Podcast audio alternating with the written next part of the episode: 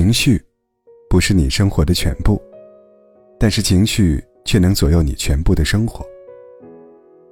这一辈子，我们常把笑脸留给外人，却唯独把最差的情绪和最糟糕的一面，留给了最亲近和最爱的人。有些人因为控制不住情绪，毁掉了苦心经营的家。余生很贵的，要把最好的情绪。留给最亲的人。在后台看过一条印象很深刻的留言。一个叫琳琳的女孩说：“这辈子最后悔的一件事情，就是在妈妈走之前，还在跟她吵架。当时她正在上大学，有一次假期结束，准备返校时，妈妈一边替她收拾行李，一边叮嘱她要照顾好自己。”因为他平日里生活习惯不好，爱吃油腻辛辣，作息也不规律，琳琳就很不耐烦，对着妈妈发脾气说：“你能不能别总是这么烦呢？”说完，他拖着行李箱，把门狠狠的一关，就去学校了。回校以后，琳琳心中带着气，也没有主动给妈妈打电话。半个月后。琳琳接到家里的电话，说妈妈突发心脏病，进了 ICU。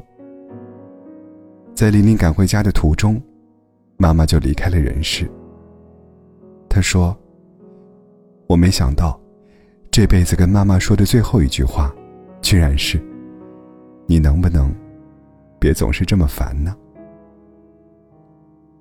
有一位作家说：“往昔所有的轻慢和忽略。”所有自以为来日还能弥补的遗憾，终究随着逝者离去，成为永远的来不及。父母生你，养你，不欠你，还请你不要对父母乱发脾气。那些看似不起眼的日常，也许就是你以后最想留住的时光。那些对着亲爱的人说出口的伤心的话。就像钉子钉入木桩，也许事后你道歉了，把钉子取下来了，可那些伤疤已经产生，永远都无法复原的。有些遗憾，终其一生，都是无法弥补的。生命来来往往，来日并不方长，他们说不定哪天就离开了，所以，趁着父母还在。好好珍惜与他们的爱和相逢吧。中国的很多夫妻，明明生活里是彼此依赖、血浓于水的深情，但表达关心和爱的方式，要么就是沉默，要么就是打压，甚至是对抗。有一位男性听友，是一点就燃的暴脾气，他和妻子结婚二十多年，就吵了二十多年。在他刚到五十岁生日的时候，居然吵到要和妻子去离婚的地步。但是不巧，第二天早上妻子去锻炼时，不小心摔成了重伤。这位脾气极其倔强的丈夫，心急如焚，认真的照顾着妻子，要去离婚的事，自然也就忘了。但就在妻子快康复的时候，夫妻俩又拌嘴了。妻子说。这日子过不下去了，他冲妻子大声吼道：“你吃饱了撑的，我一辈子都陪在你身上了，一把年纪了，就凑合着过吧。”这位听友说：“他知道妻子说过不下去了，只是气话，只是希望能够多一些关心，多一点爱，但他就是控制不住脾气，不懂得照顾妻子情绪，反而把家。”变成了一个没有硝烟的战场。家，本应该是每个人休憩的港湾，是每个在外打拼的人放下一身戒备，获得爱的能量，再重新出发的地方。是我们生命中最值得用心去经营、去维护的地方。而家人，更是会陪伴我们一生，且最爱我们的人。所以。对外人彬彬有礼的我们，为什么和最亲的人，反而不能有话好好说呢？